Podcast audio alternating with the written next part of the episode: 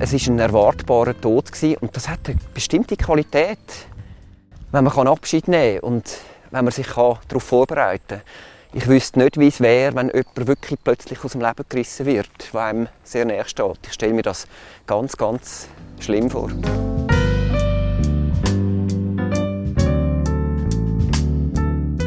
Das ist Fabian Biasio. Er redet hier über den Tod von seinem Vater. Der ist auf einer Palliativcare-Station in einem Schweizer Spital gestorben und Fabian Biasio hat ihn auf seiner letzten Reise begleitet. Bis heute ist Fabian dankbar, dass das möglich war. Der Tod von seinem Vater ist für den Fotoreporter und Filmemacher ein sehr einschneidendes Ereignis.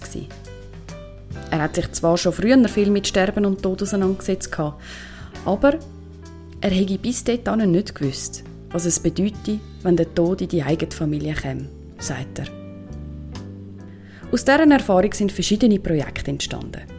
Unter anderem von denen erzählte Fabian Biasio in diesem Podcast.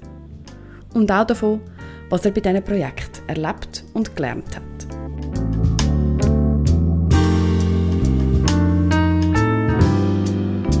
Willkommen zum letzten Stündli.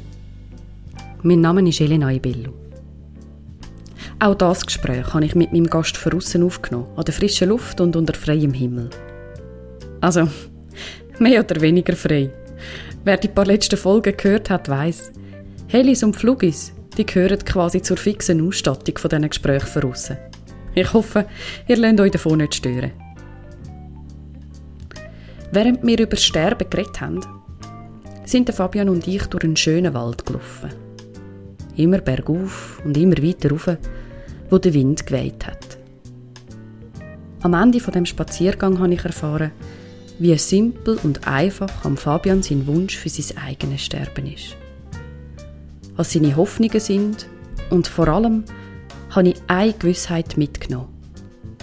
Am Fabian Biasio sein neuesten Film mit dem Titel Tiger und Büffel muss ich schauen.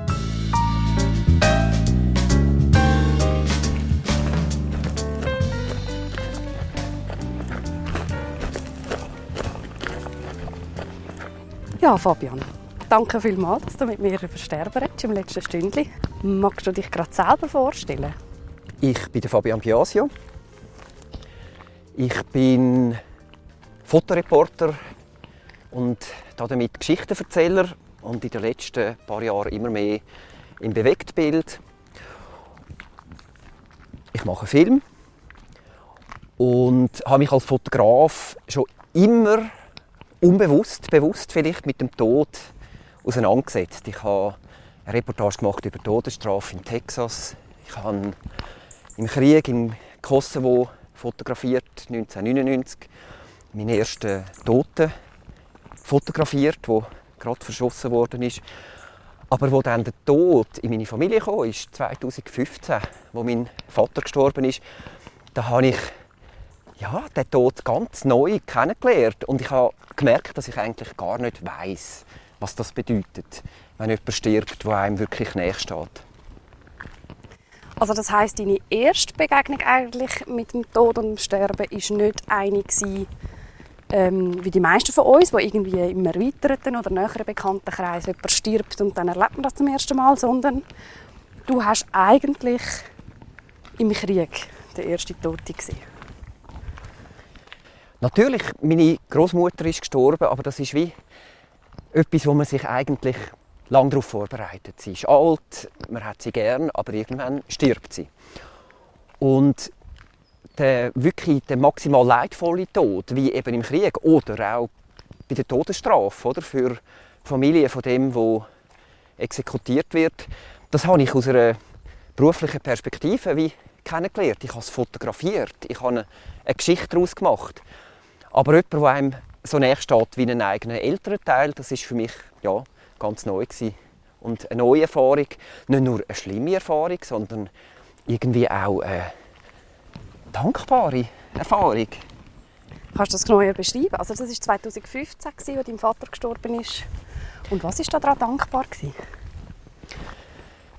Es können Abschied nehmen, am Bett sitzen, über vergangene Zeit reden und wie einen, einen Abschluss finden. Es ist ein erwarteter Tod gewesen. und das sehe ich im Nachhinein trotz einem, einem Leiden, oder? Mein Vater dem hat es weh und so, er war sehr krank gewesen, aber trotz allem, es ist ein erwartbarer Tod gewesen. und das hat eine bestimmte Qualität, wenn man Abschied nehmen kann und wenn man sich darauf vorbereiten kann.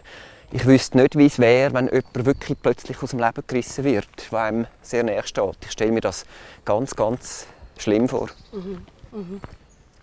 Und im Vater ist eigentlich, um das noch zu erklären, ähm, nicht in der Schweiz die die letzten paar Jahre? Ja, er ist ausgewandert in die Karibik. Da bin ich auch wahnsinnig dankbar, hat er das gemacht. Es hat ihm wirklich sieben tolle, schön intensive Jahre noch geschenkt, zusammen mit seiner Partnerin.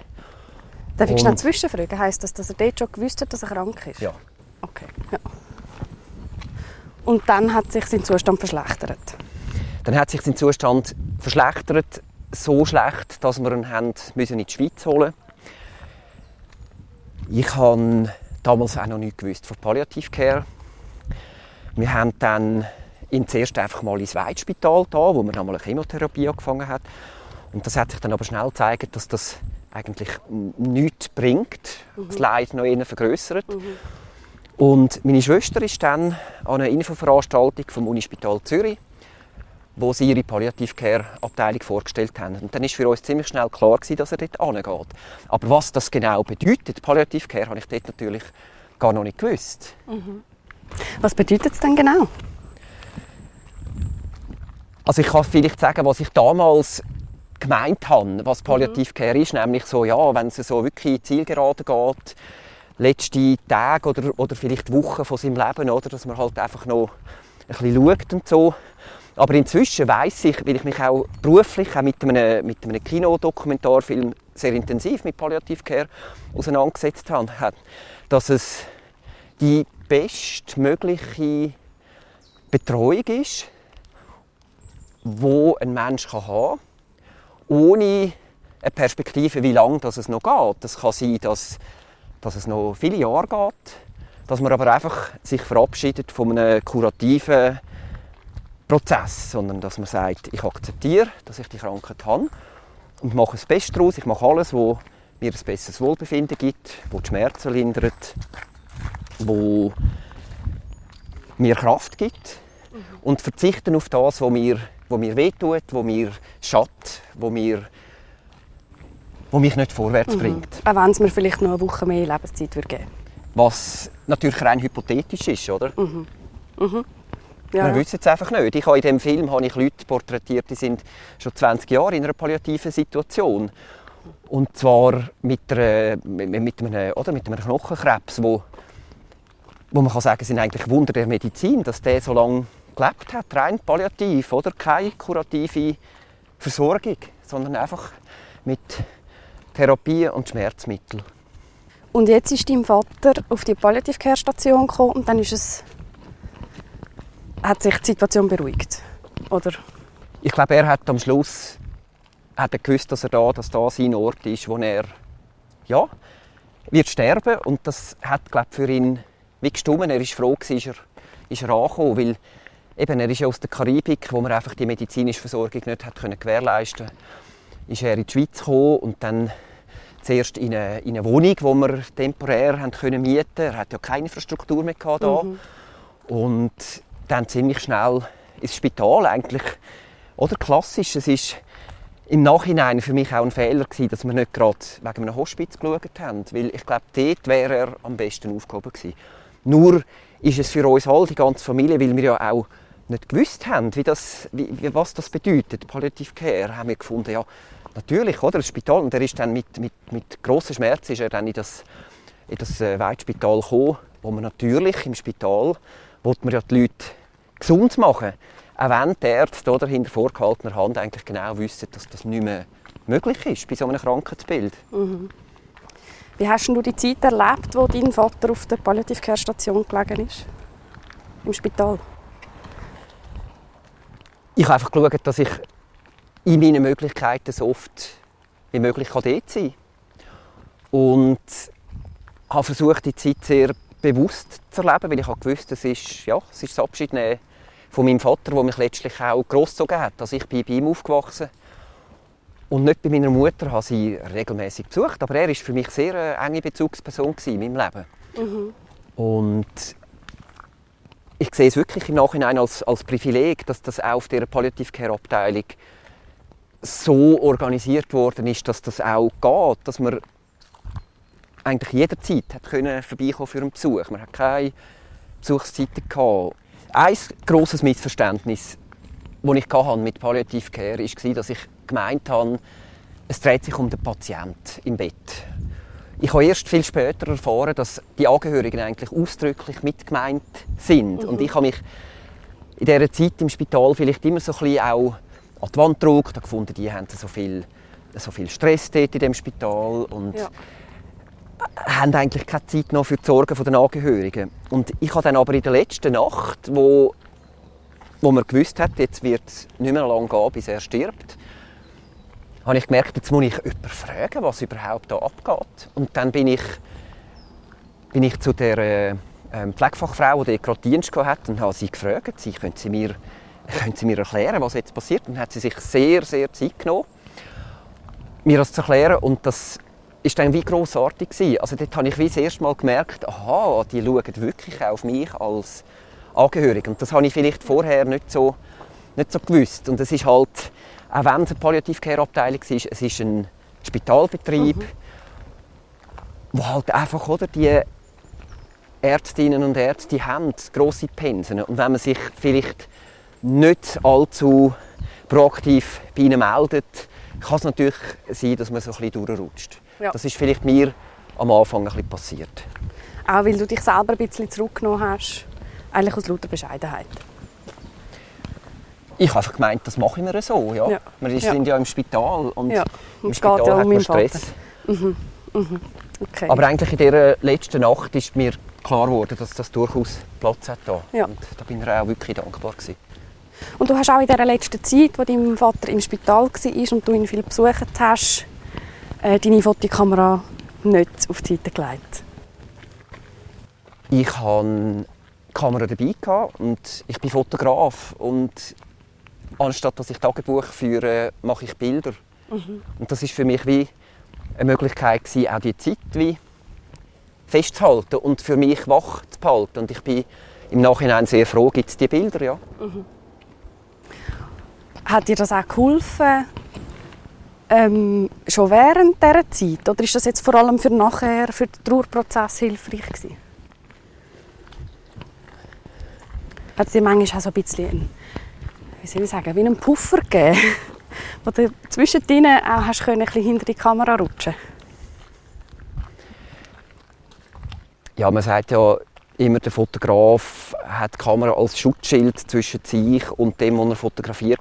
Ich glaube nicht daran. Also ich nehme Anteil und es ist wie mein Vater, der da im Bett gelegen ist. Es ist, ein, es ist eher ein, ein privat zu fotografieren gewesen. Aber ja. ich merke, das mit dem, also ich sage immer, also die Frage, ob meine Arbeit irgendwie in irgendeiner Form eine Verarbeitung ist, kann ich nicht darauf antworten, oder? Du bist viel zu fest verwoben als Mensch mit dem Fotograf. Ja. Mhm. ja. Und aus dem heraus hat es ja dann auch eine Ausstellung ist dann noch entstanden, oder? Also du hast einen Teil von diesen Bildern auch noch ausgestellt. In einer Kapelle in Luzern habe ich eine Fotoausstellung gemacht mit multimedialen Element. Also einerseits mit Videointerviews, die ich geführt habe mit Menschen, die dort auf der Palliative Care Abteilung äh, arbeiten, auch mit mir selber. Mhm. Und es hat eine flüchtige, wie vergängliche Projektion gegeben. Also ich habe dann die Bilder, die ich zwar digital fotografiert habe, habe ich auf Dia belichten und habe dann mit einem alten Kodak Dia-Projektor, so einem Karussellprojektor, eine endlose Projektion gemacht, oder? Und das Klacken von dem Diaprojektor in dieser Kapelle rein, hat wie so einen, so einen Schallimpuls gegeben, der wie auch daran erinnert, wie die Zeit vergeht. Und das Bild haben wir dann relativ klein auf eine hängende Stoffbahn projiziert. Und das, hat, das ist wie sehr stimmig Mhm. Auch wenn es sehr private Bilder ja sind und ich weiß, dass mein Vater das auch Ihm hat das sehr gut gefallen. Mhm. Da bin ich wirklich überzeugt. Mhm. nachher ist dann ziemlich gleich sind ja noch andere Projekte gekommen, die jetzt weder Film noch Fotografie sind oder nicht wirklich hauptsächlich. Und zwar hast du ja aus dieser Not heraus äh, einen Platz zu finden für deinen sterbenden Vater äh, auch eine Idee gehabt, wie man vielleicht Angehörigen helfen können, eben so einen Platz zu finden. Magst du das noch ganz kurz erklären? Ich bin an dem Spitalbett gesessen und habe realisiert, wir schauen auf dem iPad nach, wo gibt es Möglichkeiten für zum Beispiel eben Palliativcare. Mhm. Und wo ich das gefragt habe, ich habe das Google gefragt und bei Google oder, kommen halt einfach irgendwelche Resultate, die nicht unbedingt die sind, die stimmen oder die gut sind. Und ich habe dann gedacht, ja Herrgott, es gibt ja wie kein spezifisches Portal zu mhm. den Fragen, die ich jetzt habe. Und da ist die Idee aufgekommen für ein Portal zum Thema Lebensende, ein Webportal, das heisst letztereise.ch. Angedenkt war dann auch, eine interaktive Palliativkarte zu realisieren, wo man prüfte, wirklich gute Palliativ-Care-Stationen auf einer filterbaren Karte kann anzeigen kann. Wir haben dann das anfangen realisieren, ich und ein befreundeter Webentwickler.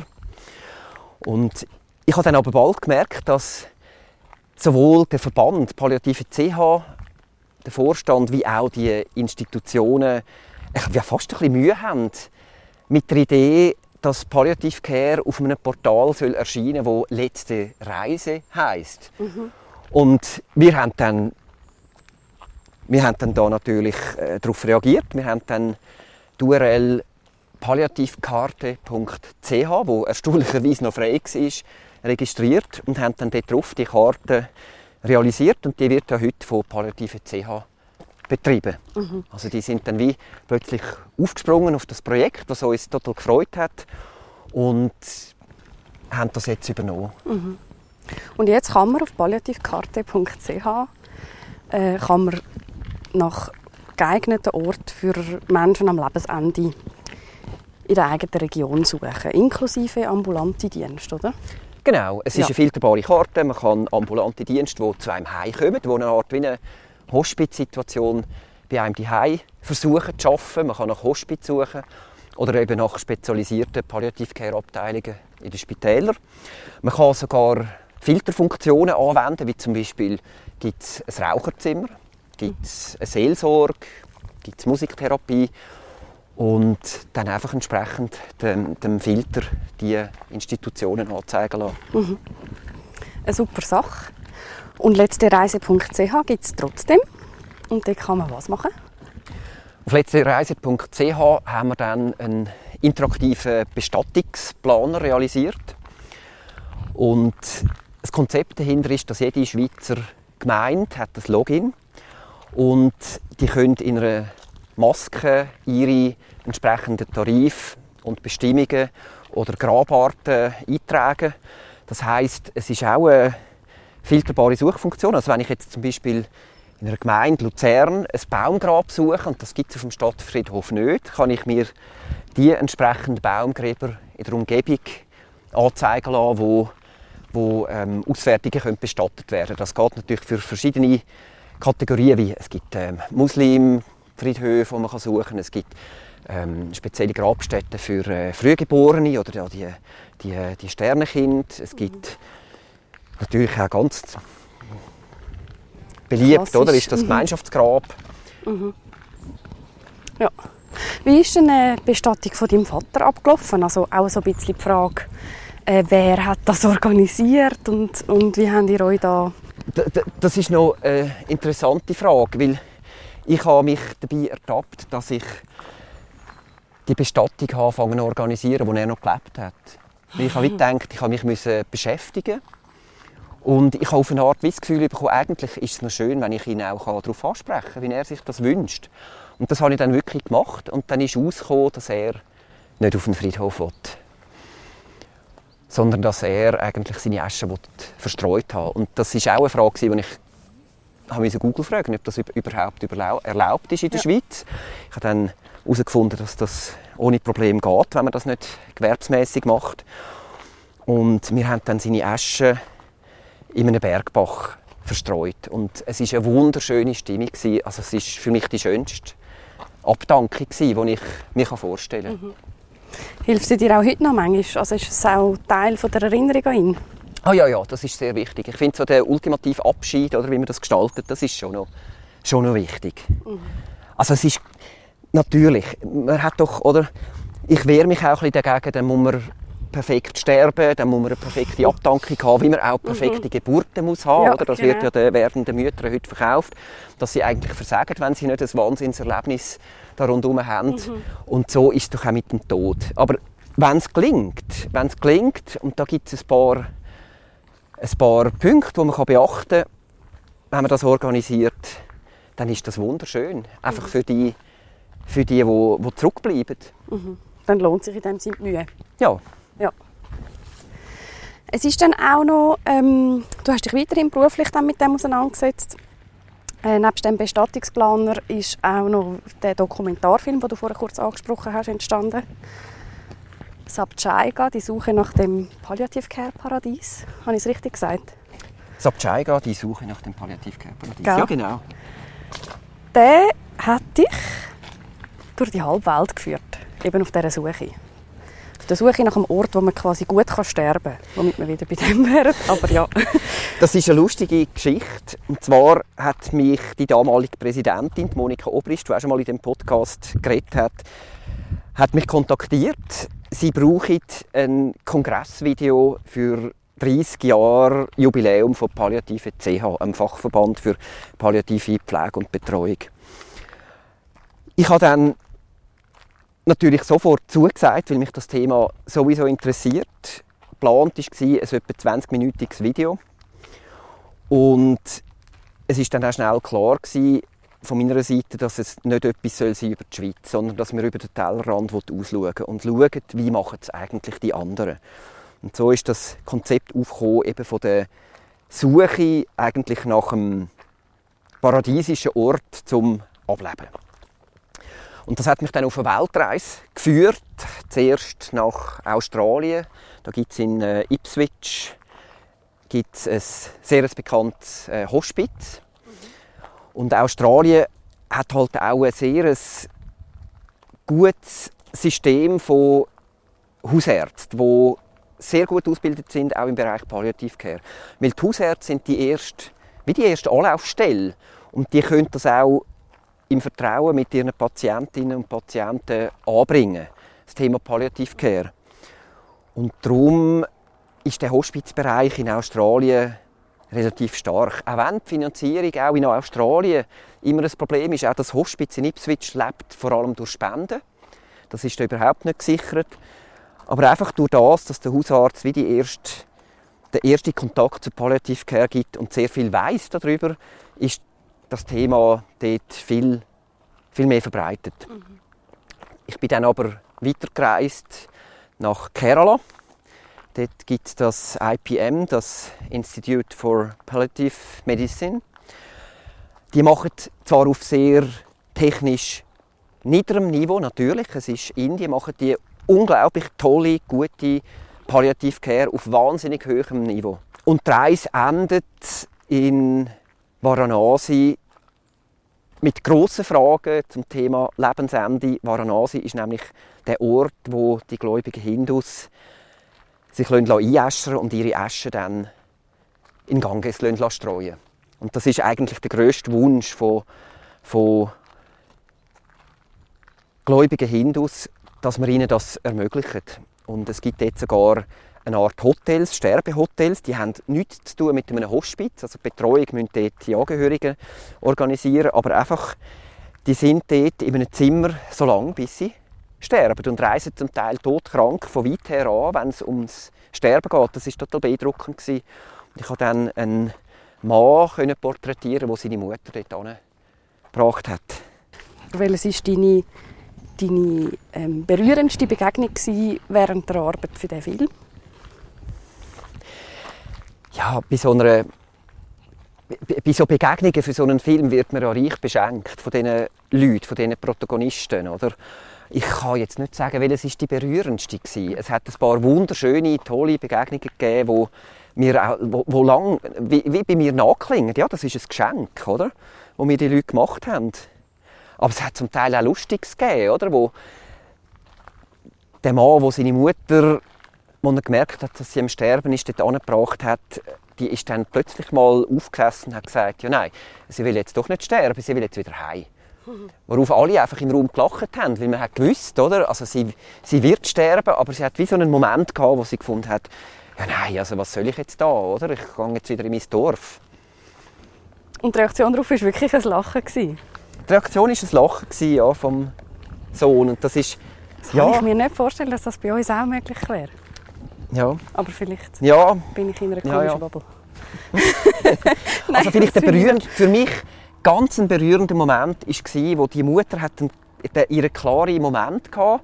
Die ist aufgesessen und dann hat sie ihrem Sohn angefangen, lang über die Haare zu streichen. Und er hat dort wirklich angehebt, eine halbe Minute und ist total berührt gewesen, oder, dass das nochmal möglich ist. Das ist auch für ihn ein Geschenk gewesen und für mich als Filmemacher natürlich ein Geschenk, dass ich dort dabei sein konnte und dass die Kamera gelaufen ist. Ja. Ja. Und er hat das zulassen. Ja. Was man auch kann sagen was man doch noch kann sagen über den Film, ist ja eben ein bisschen, du hast über den Tellerrand von der Schweiz ausgeschaut. Er hat dann auch ein bisschen können aufzeigen dass in der Schweiz zwar schon vieles ähm, wirklich sich gegangen ist in Sachen Palliative und Begleitung am Lebensende. Dass es sicher nicht der schlechteste Ort ist zum Sterben, aber vielleicht auch nicht der beste. Das ist jetzt doch, glaube drei Jahre her. Ja, also die Erkenntnis ist halt, dass wir in der Schweiz zwar alle Möglichkeiten haben und dass die Leute sich zwar seit ein paar Jahren zunehmend mit dem Thema Tod befassen. Das ist schon fast so ein bisschen eine Mode geworden, dass man so ein bisschen lockerflockig über den Tod redet. Oder? Also, es gibt Podcasts, die heißen «Das letzte, letzte Stündchen». Habe noch nie gehört. Aber, aber wenn es dann eben wirklich ums Sterben geht oder am Gedanken darum, dass man eine Krankheit akzeptiert, einen Zustand akzeptiert, wo, nicht mehr, wo sich nicht mehr wird umkehren Im Gegenteil, dann wird es eben schwierig. Und die Leute haben immer noch den Drang, das verstehe ich total gut, das hätte ich auch, ins Spital zu gehen und quasi gesund wieder rauszukommen. Und die Akzeptanz, dass es eben nicht mehr geht, das ist, glaube ich, sehr ein schwieriger Prozess, der bei uns noch, vielleicht sogar noch schwieriger ist als zum Beispiel in Indien, weil wir haben ja die Möglichkeiten. Wir haben all die technischen Apparaturen und Geräte und, und, und Behandlungsmöglichkeiten, die mehrere 10'000 Franken kosten pro Jahr. Und das Problem ist vielleicht auch ganz einfach, die Leute kennen den Begriff Palliative Care nicht oder können sich nicht darunter vorstellen, wie ich ja selber auch, vor 2015. Und wenn man den Begriff nicht kennt, ich habe Lea von Wartburg, sie leitet den Fachbereich Palliative Care beim BAG, interviewt und sie hat mir gesagt, ein gewisser Teil der Leute wissen gar nicht, was Palliative Care ist. Und sie sagt, wenn wir den Begriff nicht kennen, können wir gar nicht Palliative Care einfordern. Und das habe ich noch verrückt gefunden. Das heißt, es ist irgendwie wie auch unsere Aufgabe, immer wieder darüber zu reden und auf Palliative Care hinzuweisen. Das glaube ich auch. Ich glaube auch, dass das mega wichtig ist und dass eben der Begriff auch ein bisschen, ein bisschen ähm, breiter bekannt wird. Gleichzeitig denke ich aber manchmal, ich meine, der Begriff Lebensende, der Begriff Sterben, das ist irgendwie, das ist uns allen klar, dass das irgendwann kommt. Und du hast vorher beschrieben, oder, dass man manchmal ähm, so wie ich die Erwartung hat, dass man in, in jedem Zustand irgendwie kann in ein Spital und wieder gesund rauskommt. Stellt sich da nicht auch ein bisschen die Frage, einerseits vom richtigen Zeitpunkt, also dass wir uns erstens bewusst sein, dass es irgendwann wird kommen und zweitens uns vielleicht über mal überlegen, wäre es jetzt der Zeitpunkt zum gehen, zum auf Palliative Care umsteigen von der kurativen Medizin. Und andererseits, und das hat fest mit dem Zusammenhang, ähm, fällt es uns nicht einfach grundsätzlich wahnsinnig schwer, gewisse Kon- Kontrollen abzugeben. Es- Also hat es nicht auch ein bisschen mit dem zu tun, dass wir uns mega fest gegen das sträuben, weil wir immer alles unter Kontrolle haben Ich weiß nicht, ob es Kontrollen ist. Ich habe manchmal das Gefühl, es ist auch so ein bisschen Vollgas-Mentalität, die sich ja in vielen Bereichen zeigt, oder? Und ja, zu akzeptieren, dass die Krankheit nicht mehr weggemacht werden kann. Mhm. Es ist, glaub, ich habe manchmal das Gefühl, es ist mehr die Angst vor dem, vor dem Verlust, dass einem etwas genommen wird. Oder? Und Gesundheit ist halt schon, auch für mich, es ist ein Geschenk, wenn man gesund ist. Man denkt vielleicht zu wenig daran. Wenn man krank ist, wird einem bewusst, was man verloren hat. Und wenn man so krank ist, dass man eben nicht mehr gesund wird, dann hat man etwas unwiederbringlich verloren. Mhm. Und darum, äh, ich kann mir auch nicht ganz ehrlich vorstellen, wie das für mich wäre. Ich fürchte mich auch von dem Moment und gehe dem auch ein bisschen aus dem Weg. Ich meine, ich habe zwei Kinder, für mich ist der Tod jetzt nicht, nicht das Thema, wo ich mich ständig darum drehe. Mhm. Also auch wenn du dich jetzt nicht ständig um den Tod drehst, hast du ja gleich immer wieder zu tun mit dem Thema. Auch aktuell wieder, auf das kommen wir später nochmal zurück. Ähm, Hast du nicht manchmal das Gefühl, vielleicht hilft es dir auch, dass du dich doch immer wieder ein bisschen damit beschäftigst, ähm, dass du allenfalls in einem Moment, wo so eine Diagnose kommt, wo klar ist, die ist nicht im klassischen Sinn heilbar, vielleicht ein bisschen schneller an dem Ort bist, wo du kannst sagen, okay, das ist jetzt so und jetzt muss ich irgendwie äh, mit dem dealen, jetzt mache ich das Beste daraus. Ich fürchte mich sogar davon, dass es fast noch schwieriger ist, wenn man sich ständig mit dem Thema befasst, wenn man dann selber in dieser Situation wäre. Also ich meine, wir kennen es von der Elisabeth Kübler-Ross, die hat sich so sehr mit dem Tod befasst und was dann bei ihr als Leben gegangen ist, hat sie sehr, sehr große Mühe gehabt. Was ich total gut kann verstehen.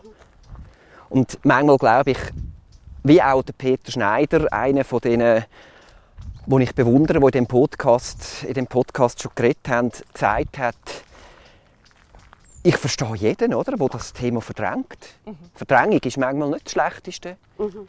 Ich finde, es ist zwar für die Angehörigen vielleicht fair, wenn die etwas um den eigenen Tod organisieren wenn man darüber redet. Das schon. Aber ich glaube, ständig sich mit dem Thema vom eigenen Sterben auseinandersetzen, das, ja, ich mache das nicht. Mhm. Mhm. Ja, also ich muss zugeben, ich habe die Angst schon auch ein bisschen, oder? dass es quasi nur, nur umso schlimmer ist. Weil man vielleicht manchmal dann fast ein bisschen zu viel weiss. Und also eben, das, ich finde auch da müssen wir auch kein Geheimnis daraus machen, oder? Ähm, von wegen gut sterben. Sterben ist, ist einfach nicht in jedem Fall schön oder vielleicht sogar in der Mehrheit der Fälle nicht so schön. Ja, wie eine dann, Geburt eben auch. Das genau.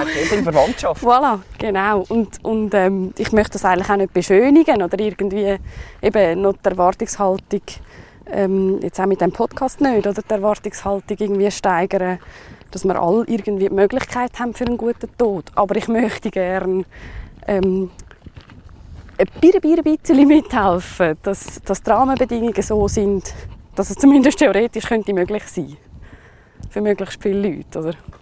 Und da geht es mehr einfach darum, ein bisschen Leiden zu lindern, als jetzt ähm, die Tragik vom Sterben an sich zu verneinen. Ja und nein. Ich, mir fällt gerade eine Geschichte ein.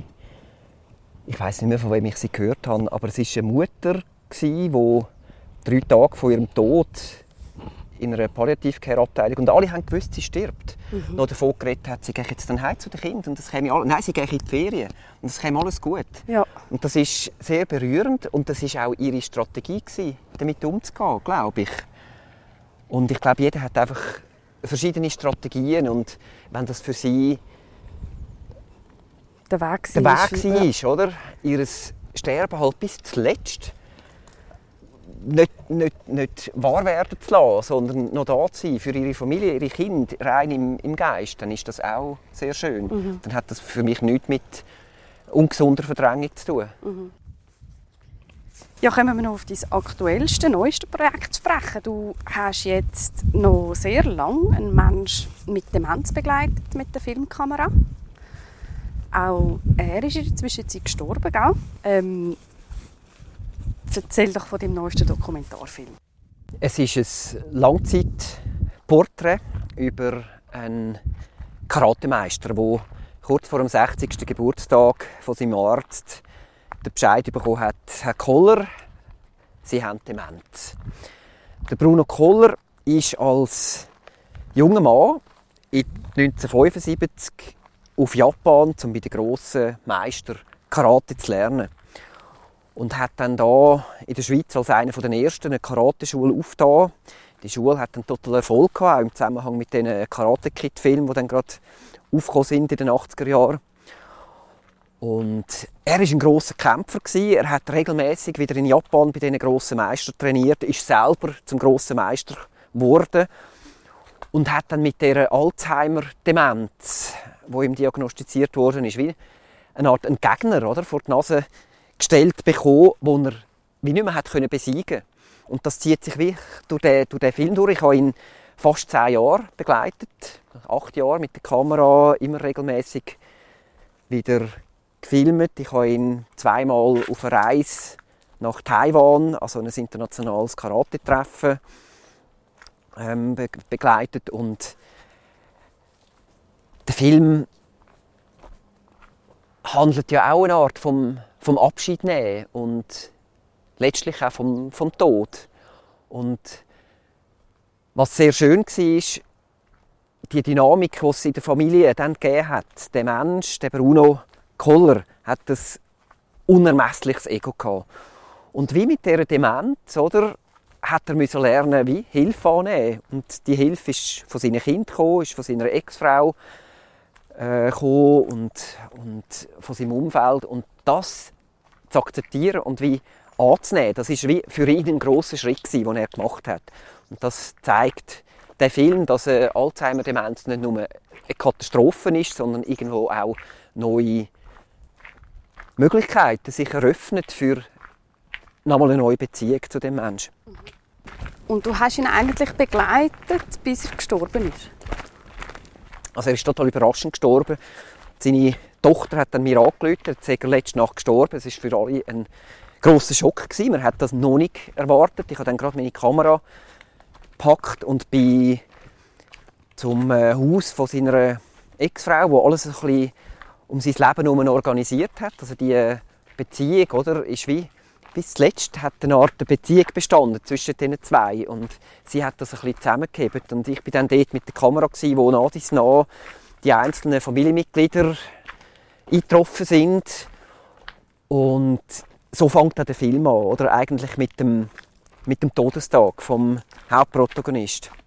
Und wie hast du das erlebt, den Todestag? Also was noch verrückt war, ist, dass ich es wie gewusst habe vor, noch vor seiner jüngsten Tochter, oder? Also die, die Selina, die auch Protagonistin ist im Film, wo seine Karate- und Kinderschule weiterführt, dass die mir angerufen hat, das rechne ich ihr wirklich sehr hoch an, dass ich es so früh gewusst habe und wie die Möglichkeit hatte, dort zu sein, oder, an, dem, an dem Tag. Mhm. Und wo dann die jüngere Tochter Zara gekommen ist, hat sie überrascht gesagt, was, du bist da? Und dann habe ich realisiert, dass ich es eigentlich vor ihr gewusst habe. Und ich habe dann ihr das gesagt, ja, ihr Vater sei gestorben. Und das war für mich sehr ein, ein eindrücklicher Moment. Gewesen.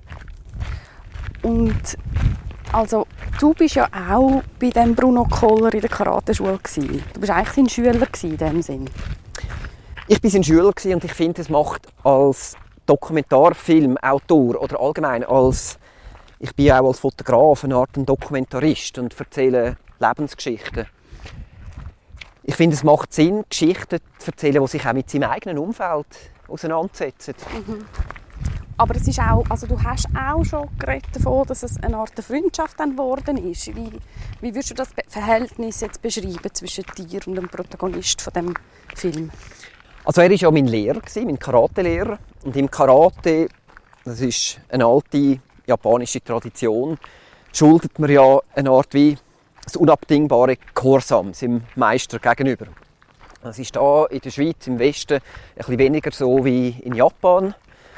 Und doch ist wie ein Karate-Meister, wo mein, mein Lehrer ist, ist etwas Besonderes für mich. Aber auch im Laufe eigentlich von der, von der, von, von der Filmrealisation ist natürlich aus dem Meister-Schüler-Verhältnis eine Art wie auch eine Freundschaft erwachsen. Also wie meine Beziehung hat sich auch zu ihm angefangen zu verändern und was ich sehr schön gefunden habe, dass der Film eigentlich bis zuletzt für ihn ein Thema war. Es ist wie eine Richtschnur gewesen, auch in seinem Leben. Also er hat gewusst, es gibt den Film, er hat, sich, er hat das auch wählen, er hat sich gefreut, dass der Film gemacht wird und eigentlich bis zu seinem letzten Tag hat er einmal noch von dem Film erzählt, gegenüber auch seinen Kindern und so und gefragt, wo ist jetzt der Fabian?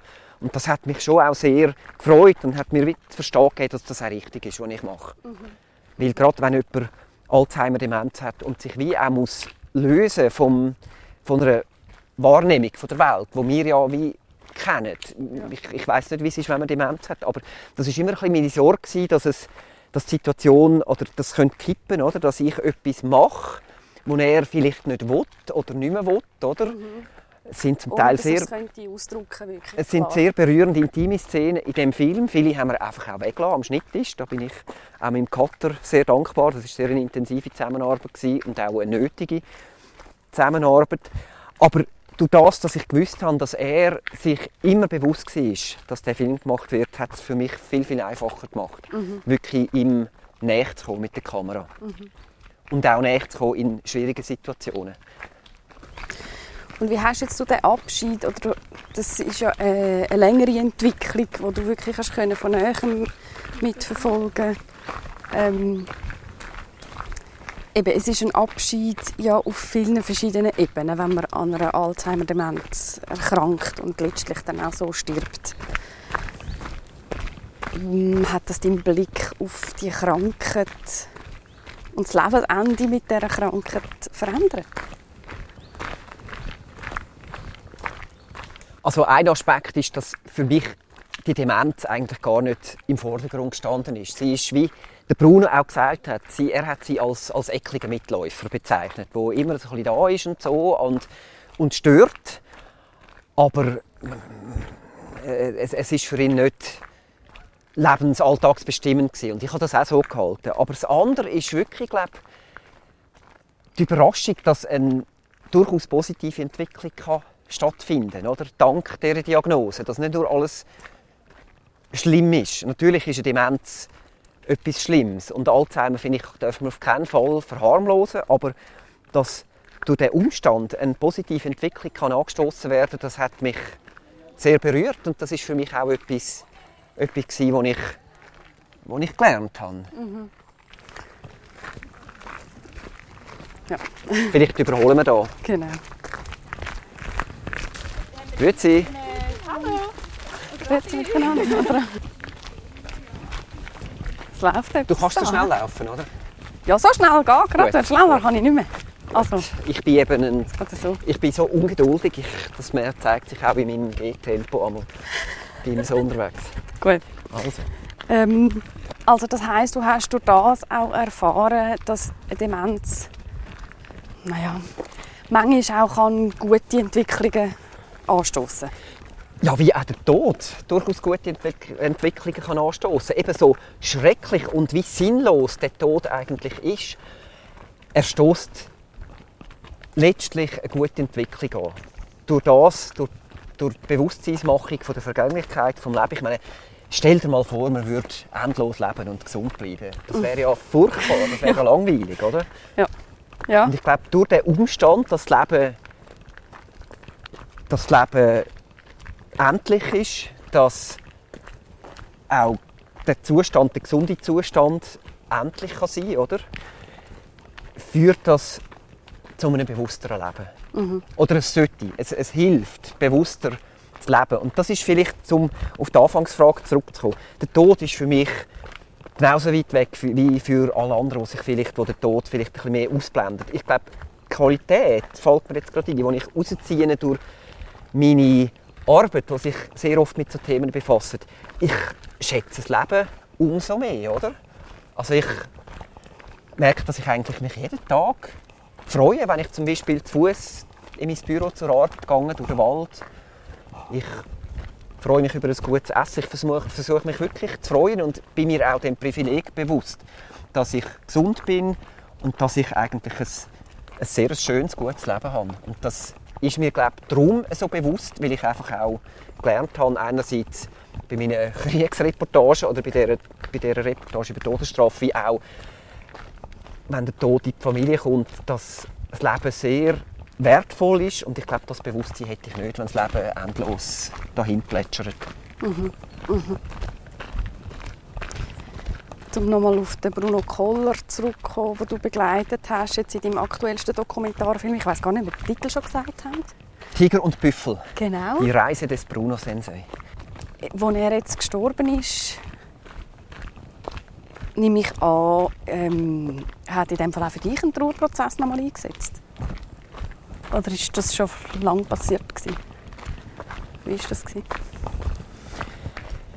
Ja, beim Bruno, wo ja nicht direkt mein Vater war, aber eine Art wie eine Figur, durch das als Lehrer, als Karate-Lehrer etwas Väterliches oder Paternalistisches hat,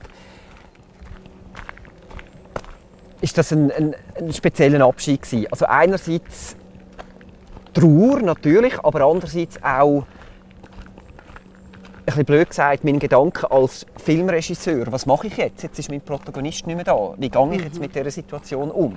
Weil ich habe, wie gesagt, ich habe acht Jahre habe ich sein Leben begleitet und habe eigentlich mir schon angefangen zurechtzulegen, wie der Film soll enden und zack, das Telefon läutet und es ist einfach alles anders.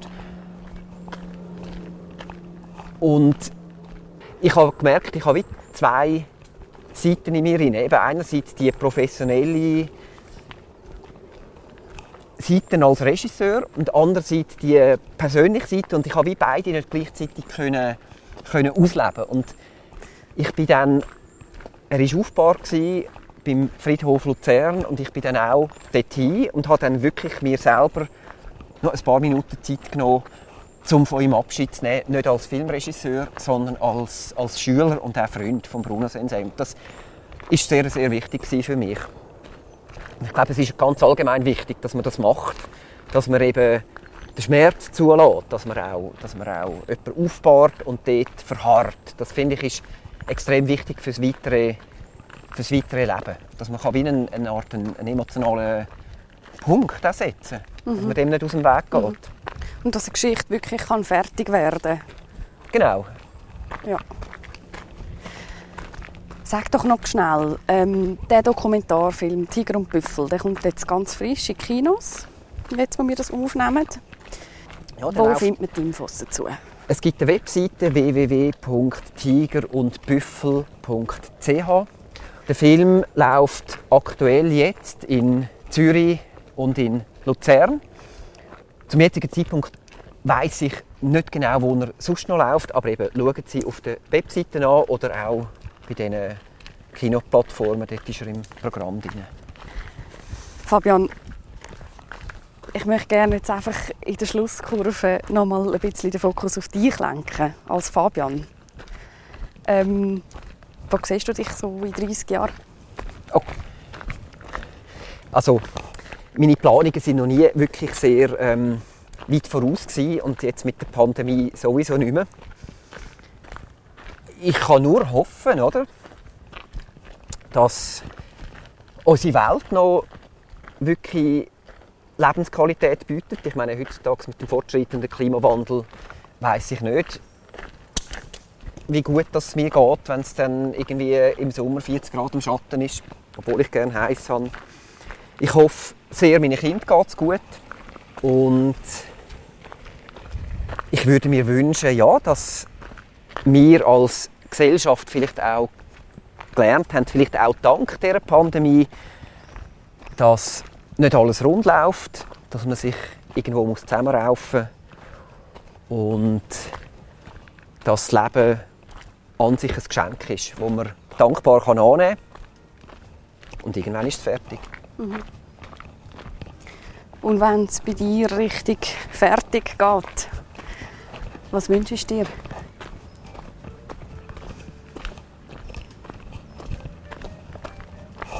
Ich glaube, die Antwort ist sehr einfach. Ich bin das schon viel gefragt worden. Ich glaube einfach ein warmes Bett.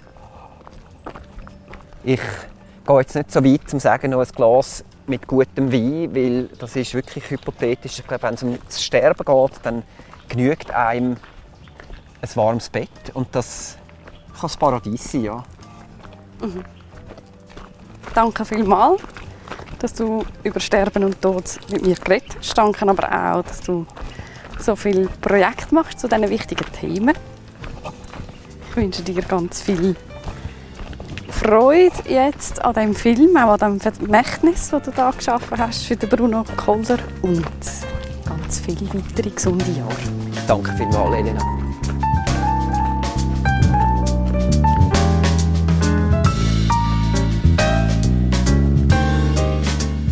Der Fabian Biasio über die letzten Wünsche und die Hoffnungen für die Zukunft seiner Kinder. Seine Beiträge zu diesen wichtigen Themen kann ich wirklich von Herzen empfehlen. Ich tue euch die Links zu den wichtigsten Projekten in die Show Notes von dieser Podcast-Folge. Und dann noch schnell zur Wiederholung, das Aktuellste. Wer den Film Tiger und Büffel, die Reise des Bruno Sensei, will schauen ihr findet alle Infos unter www.tigerundbüffel.ch oder auch im Kinoprogramm.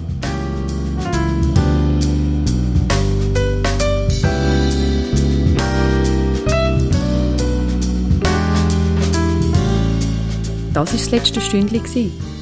Aber noch nicht für immer. Wir hören uns nächsten Monat wieder. Dann reden wir wieder über Sterben. Weil Totschweigen nur selten hilft. Weil es spannend ist und weil es viel darüber zu sagen gibt. Mein Name ist Elena Ibello. Danke fürs Zuhören und fürs Mitdenken. Bis bald.